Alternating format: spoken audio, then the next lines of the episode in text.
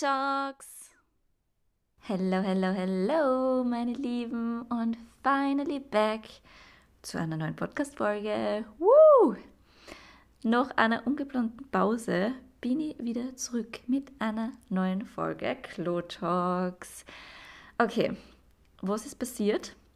Warum hat es eine Pause gegeben? naja, das Leben ist passiert, wie man so typisch sagt.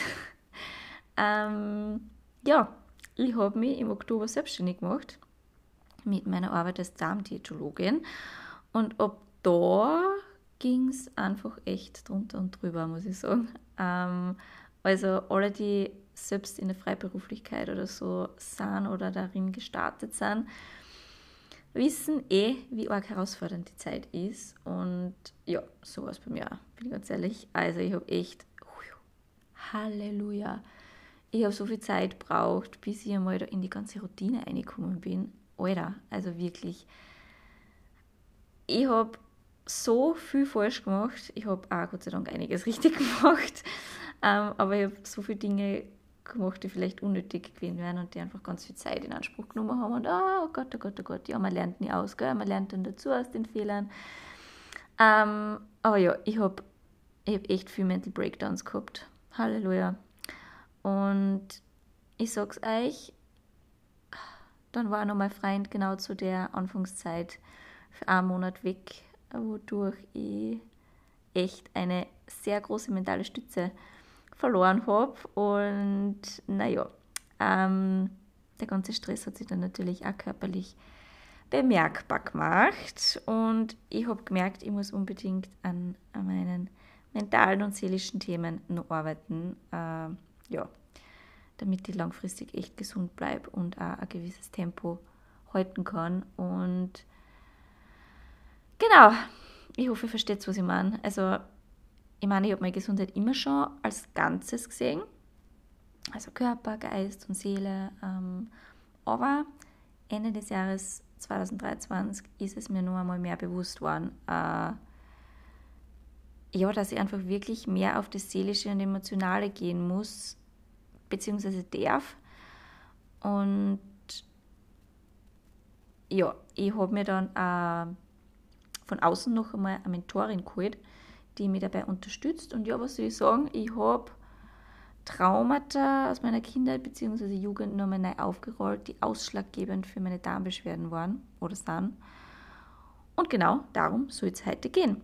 Also ich möchte euch heute einen Einblick geben, wie bestimmte Ereignisse eine Kaskade an verschiedensten ja, Erfolgen nach sich ziehen können. Deshalb hier noch einmal eine Triggerwarnung. In dieser Podcast-Folge wird es um Essstörungen, restriktives Essverhalten und Körperwahrnehmungsstörungen gehen. Also wenn du dahingehend Trigger für dich feststößt, solltest du einfach bei einer anderen Folge wieder reinhören. Genau. Ähm, also starten wir mal los. Wie gesagt, ich habe in diesem Coaching meine Vergangenheit neu aufgerollt und ja wirklich sehr genau und strukturiert geschaut, okay, wann sind meine Beschwerden das erste Mal aufgetreten, ähm, was ist zu diesem Zeitpunkt in meinem Leben passiert, beziehungsweise kurz davor. Und es ist so spannend, weil genau diese Vorhergehensweise mit allen meinen Patienten und Patientinnen durchgehe und systematisch die Zusammenhänge ergründe und therapiere, aber es bei mir selbst einfach nicht gemacht habe, beziehungsweise es selber nicht so zu 100% machen habe können. Und ja, ich glaube, das ist auch ein bisschen so das Phänomen von einem Therapeuten, äh, der sich selbst therapiert, dass man einfach mit sich selbst ganz anders umgeht als mit einem Patienten jetzt und oft den Weitblick nicht hat, beziehungsweise das Objektive. Ähm, ja, und das hängt wahrscheinlich auch damit zusammen, dass man sie denkt, naja, ich weiß das ja eigentlich theoretisch alles, aber beziehungsweise warum sollte ich mir für mich selbst dann noch Hilfe suchen? Also wenn man das eigentlich alles so weiß und warum sollte man dann noch Geld ausgeben für irgendwas? Aber genau das ist eigentlich der springende Punkt. Man braucht nämlich manchmal, beziehungsweise ich habe für mich selbst festgestellt, ich brauche einfach jemanden, der mir den Spiegel vorhält und mich anleitet, äh, egal ob es um Themen geht, die ich schon, wo ich selbst Expertin vielleicht sogar bin. Äh, genau. Und ja, jedenfalls habe ich alles neu aufgerollt und mir eine Timeline erstellt mit all den Ereignissen rund um den Zeitpunkt, wo meine Darmbeschwerden begonnen haben. Und ja, das liegt ja jetzt auch bereits 14 Jahre zurück. Und ja, ich kann mich da also nicht mehr wirklich an alle Ereignisse jetzt ganz genau erinnern und wann was passiert ist.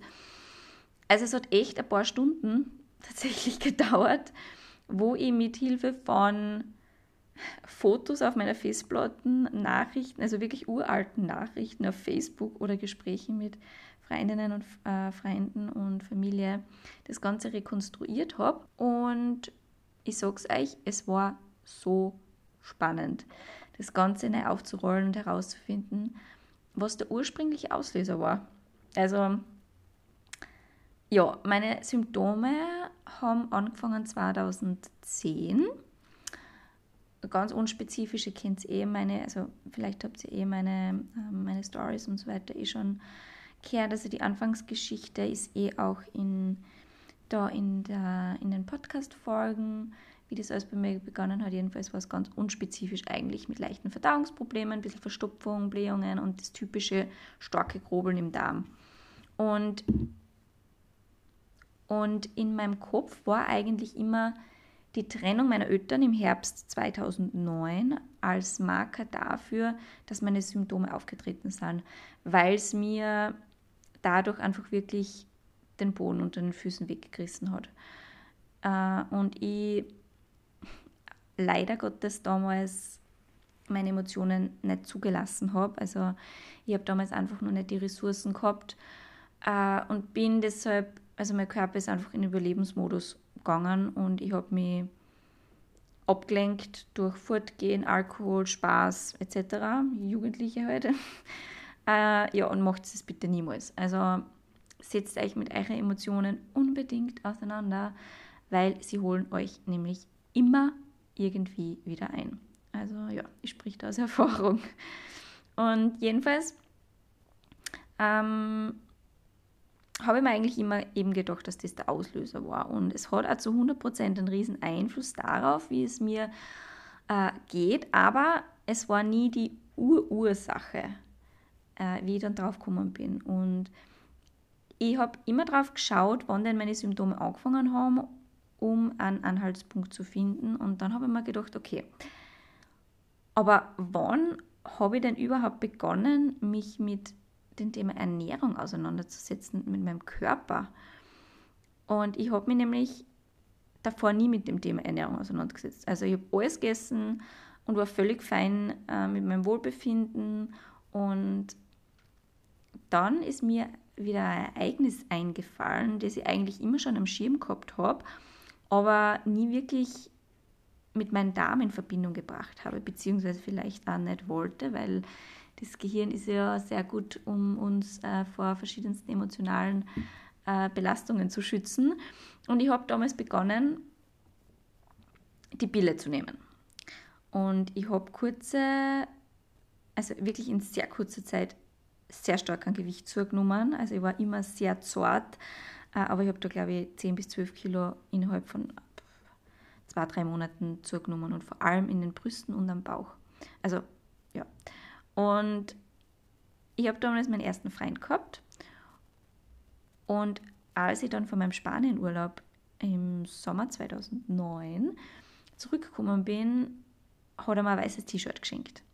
Ich weiß es noch, als war es gestern gewesen, das ist so arg. Da merkt man, dass es ja, ein Ereignis war, das eventuell traumatisierend war. Jedenfalls, äh, das war mir dann ortsklar, das T-Shirt. Und er hat dann so in Art zu mir gesagt, ich weiß den Wortlaut nicht mehr genau, aber ich weiß, dass es in die Richtung war, boah, du hast aber große Busen gekriegt und ein bisschen zugenommen hast auch. Weil das T-Shirt nicht, also es hat, das T-Shirt ist nicht, ich weiß nicht, ob ihr euch noch erinnern könnt, bei mir war die Zeit, wo man so Baggy Jeans angehabt und voll so längere T-Shirts und das T-Shirt war aber aufgrund meiner Brüste und aufgrund von meinem größeren Bauch, den ich gekriegt habe, ich war nie dick oder so, aber ich habe trotzdem einen größeren Bauch gehabt im Vergleich zu vorher, ähm, war das T-Shirt, hat das einfach, war das, hat das viel, war es viel zu kurz. Und ähm, ja, Halleluja, das war der Startschuss in der Spirale aus pff, verringertem Selbstwertgefühl, Körperwahrnehmungsstörung und überdurchschnittliches Bewusstsein für Essen. Und es ist so crazy, weil ich ab dem Zeitpunkt meinen Körper völlig anders wahrgenommen habe, beziehungsweise mein Äußeres leider Gottes begonnen habe zu bewerten. Ich war damals 15 und ich habe davor keinerlei Erinnerung, wie, mein, also wie mein Körper ausgeschaut hat, wie mein Bauch ausgeschaut hat oder wie meine Oberschenkel ausgeschaut haben, äh, geschweige denn, wie ich mich ernährt habe, was ich in der Schule so in die, also aus Jausen mitgehabt habe. Und ja, da hat es aber dann begonnen. Äh, und ich habe wirklich intensiv darüber nachgedacht, wie ich dann damals nach diesem tollen Kommentar von meinem Freund mm, mich verhalten habe und bin auf so viel ungesunde Verhaltensweisen bereits zu Beginn, da habe ich noch nicht einmal Verdauungsprobleme gehabt, ähm, gestoßen, die so eindeutig auf eine beginnende Essstörung hindeuteten. Ähm, und ich habe das schon früher herausgefunden, dass ich damals eine leichte Essstörung gehabt habe, aber es zu wissen reicht halt nicht aus, um es zu heilen. Und ich habe halt damals wirklich dann angefangen, weniger zu. Also, ich habe damals zu dem Zeitpunkt absolut keine Ahnung gehabt von Ernährung, was gesunde Ernährung ist. Und habe halt dann einfach ohne Wissen mal gedacht, okay, weniger essen. Fettarm ist sicher auch immer gut. Äh, und ich war damals noch im Internat, was mir damals ja noch einmal mehr Freiheit in dem Ausleben meiner ungesunden Verhaltensweisen gegeben hat, weil natürlich keine nahestehende Person da war, die, der das irgendwie auffallen hätte können. Äh, und ich habe dort immer mein eigenes Müsli mit zum Frühstück genommen und meine eigene fettarme Milch. Ich kann mich noch genau erinnern, das war die so hellblaue Milchverpackung und die hat Kasten die leichte Mu, die gibt es sicher heute auch, also vielleicht kennen die noch eine von euch, einige von euch und ja, das habe ich immer mit zum Frühstück genommen und ich habe unfassbar viel Kaffee getrunken, um meinen Hunger zu unterdrücken. Ich habe angefangen mit Sport, also mit so Homeworkouts, Sit-Ups etc. ja, und ich habe mich immer wieder im Spiegel angeschaut und wollte einfach irgendwas werden, aber ich habe eigentlich einfach gar kein konkretes Ziel gehabt. Es ging eigentlich mehr darum, meinen Selbstwert wieder zu erlangen und irgendwie die Kontrolle zurückzubekommen. Und das habe ich halt versucht, indem ich äußerlich wieder dünner werde. Aber das ist ja damals meinem Freund aufgefallen. Und ja, genau diese beiden Faktoren, also verringertes Selbstwertgefühl und Kontrollverlust, sind bei den meisten Personen mit Essstörungen tatsächlich die Hauptursachen. Und das ist so arg. Und ja, der Reizdarm ist dann ein paar Monate später gekommen und hat mich dann eigentlich gerettet, mm, dass ich noch weiter und tiefer in diese Essstörung hineinrutsche, weil es hat tatsächlich da in diesem Ausmaß nicht so, hat es nicht so lange angedauert und hat mir gesagt, also der Reizdarm hat mir dort gesagt, hey, es ist nicht selbstverständlich, dass man alles vertragt. Schau auf dich, schau jetzt wirklich einmal genau hin, geh bitte nicht so hart mit deinem Körper um und mit dir selbst. Und ja, das sind natürlich alles Reflexionen, die ich jetzt habe. Äh, damals habe ich das alles noch überhaupt nicht verstanden, geschweige denn erkannt. Und ach Gott, ja, die, die beiden Themen Essstörung und Reizdarm sind dann irgendwie ineinander verschwommen einerseits habe ich immer noch im Kopf gehabt, dass ich abnehmen muss und ich halt dadurch schöner werde und mich selbst besser finde und ja, irgendwie wieder, ja, einfach so das Selbstwertgefühl wieder zurückkriege. Und andererseits wollte ich aber einfach nur wieder alles essen können, keine Beschwerden haben und einfach nur mein Leben genießen. Und ich bin ehrlich zu euch, ich habe das bis heute noch in mir drinnen. Und ich habe auch in den vergangenen letzten 14 Jahren das Ganze noch nicht heilen können. Ich habe so viele Arten gefühlt von sekundären Essstörungen während der letzten Jahre durch. Das könnt ihr euch gar nicht vorstellen. Also und vor allem halt die Angst vor Beschwerden durch das Essen. Was ganz logisch ist und überhaupt nicht verwerflich und das hat dann auch nichts mit, mit einem verringerten Selbstwertgefühl zu tun. Aber es ist trotzdem eine Essstörung und ähm, muss therapiert werden. Äh, aber ja, das ist ein anderes großes Thema. Äh, und wenn ihr dazu irgendwie noch mehr wissen wollt und ich noch mehr darüber erzählen sollt, auch was so meine Geschichte angeht und was dahingehend die Therapie angeht, dann äh, schreibt es mir gerne, beziehungsweise ähm, lasst eine positive Bewertung da oder schreibt es in die Kommentare. Das gibt es ja mittlerweile, glaube ich, sogar auch, weil dann mache ich, oder dann gehe ich auf das auch noch einmal näher drauf ein, weil das ist auch ein sehr spannendes Thema. Und ja, ich definiere heutzutage mein Wohlbefinden immer nur sehr stark über meinen Bauch, wie er ausschaut, wie er sich fühlt. Also sowohl innerlich als auch das äußerliche Erscheinungsbild. Und in meinem Kopf geht es dann immer so. Mein Kopf sagt mir, wenn mein Blähbauch endlich völlig weg ist, dann bin ich gesund und dann darf ich glücklich sein. Und ihr könnt sich nicht vorstellen, wie viel Hass ich in der Mehrheit meiner letzten Reizdarmjahre, Gott sei Dank jetzt nicht mehr, aber auf meinem Bauch gehabt habe. Ihr könnt sich das nicht vorstellen. Der Blähbauch muss weg, dann bin ich endlich schön, habe einen definierten Bauch und bin glücklich. Und wenn er dann wieder mal extrem gegrobelt hat, habe ich manchmal aus Wut auf ihn eingeschlagen und dabei geweint aus Wut und anschließend aus Verzweiflung, was ich da bitte eigentlich mit mir selber mache. Und das ist so traurig und hat mit Selbstmitgefühl gar nichts zu tun. Und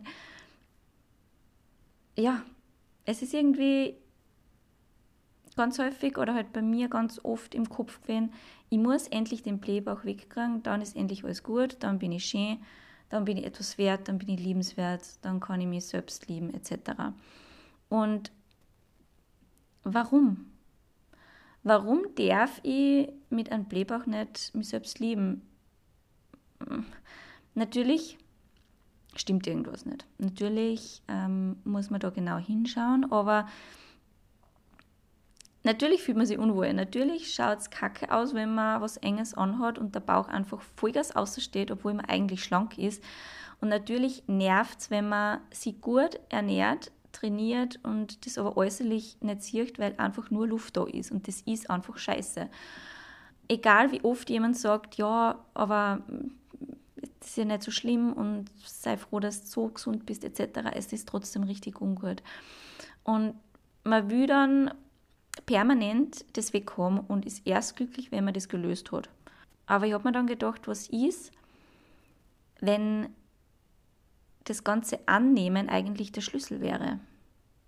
Also Annehmen, Vertrauen und Selbstmitgefühl. Was ist, wenn das der letzte Tropfen ist, der führt? Und ich weiß aus der Praxis in der Ernährungstherapie, dass es sehr viele Korrelationen zwischen Reizdarm und Essstörungen gibt und kategorisiere mich da selbst teilweise ein. Und es ist so wichtig, beide Thematiken zu behandeln und hinzuschauen und nicht nur auf den Darm und auf das Anatomische oder Physiologische zu schauen. Und ich möchte euch unbedingt dahingehend sensibilisieren und euch aufmerksam machen, dass es verschiedene Ursachen für Darmbeschwerden gibt, die nicht immer im Darm selbst liegen müssen. Und das wird leider oft nicht ernst genommen und sehr gerne übersehen. Und unser Geist und unsere Seele hängt, hängen einfach mit dem, mit dem Körper direkt zusammen und das darf man einfach nicht vergessen. Und das haben wir aber leider Gottes vergessen. Ähm, und das ist so traurig. Das ist so traurig und ich sehe das bei mir selbst eben durch meine Geschichte. Und obwohl ich mich so lange damit beschäftigt habe und auch beschäftigt, ähm, habe ich jetzt erst herausgefunden, dass ich da wirklich ganz genau und gezielt hinschauen muss. Und das hängt aber gar nicht damit zusammen, dass ich das nie wollte, sondern ich glaube schon, dass es immer einen richtigen Zeitpunkt gibt, wo man auch die Ressourcen dafür hat und wo man offen dafür ist. Und so war es bei mir jetzt. Ja, und so ist es halt bei ganz vielen anderen auch, dass es einfach für alles einen bestimmten Zeitpunkt gibt oder einen richtigen Zeitpunkt, wo man körperlich, seelisch und mental dazu bereit ist, ein gewisses Thema aufzugreifen und dann auch wirklich zu therapieren. Und das ist ja gut so, weil der Körper weiß schon immer genau, ähm, was er tut. Aber man muss sich halt selbst auch ein bisschen dahin führen und deshalb war es mir so wichtig, dass ich euch dahingehend auch einen Input gebe und euch sozusagen sorgt, dass es immer, also dass es nicht, dass es nicht immer nur im, im Darm die Ursache liegt, sondern es verschiedenste Traumata sein können, die überhaupt nichts mit dem Darm im, im ersten Augenschein zu tun haben müssen. Äh, genau. Also, es war mir eine Ehre, euch wieder mal bequatschen zu dürfen. Ich habe es vermisst, bin ich ganz ehrlich. Also ich bin froh, dass ich mir jetzt endlich wieder mal die Zeit genommen habe für das. Und ja, mich würde es sehr interessieren, ob sie jemand darin vielleicht sogar wiederfindet oder ob ihr Erfahrungen damit habt und was eure Gedanken dazu sind. Schreibt es mir gerne per Mail oder auf Instagram. Ich freue mich immer sehr über Austausch und ja. Ah, ja, genau, das, das möchte ich auch noch sagen für alle, die es noch nicht mitbekommen haben. Ich habe im November die erste aktive Reizdarm-Selbsthilfegruppe in Österreich gegründet. Und ja, wir haben schon zwei äh, Treffen gehabt. Jetzt einmal primär Präsenz in Graz, aber jetzt am 22.02 findet das erste Online-Vernetzungstreffen statt. Also wenn ihr ein Teil einer tollen, verständnisvollen Community sein wollt, dann äh, meldet euch gerne per Mail an. Äh, Link findet ihr in der Folgenbeschreibung und dann sehen wir uns vielleicht bald zum ersten Online-Vernetzungstreffen. Und für alle diejenigen, äh, ja, die vielleicht eine ganzheitliche Ernährungstherapie benötigen, also eine 1 zu 1 Therapie, wie gesagt, ihr wisst es eh, ähm, das ist bei mir sicher an der richtigen Stelle, äh, wo man ja, den Körper als Ganzes betrachtet und ursachenorientiert an die ganze Thematik herangeht. Könnt ihr gerne bei mir melden und als erstes gibt es immer ein kostenloses Erstgespräch, wo wir einfach einmal schauen, ob es überhaupt passt, ob ich dir helfen kann, ähm, was du möchtest, was ich dir bieten kann, etc. Na gut, genug Eigenwerbung. Äh, ich hoffe, ihr könnt euch heute aus dieser Folge was mitnehmen. Und ich wünsche euch einen wundervollen Tag, wundervollen Abend oder auch wundervollen Morgen. Herz auf eure Bedürfnisse, pupst und kackt, wann immer ihr müsst. Und wir hören uns beim nächsten Mal. Baba!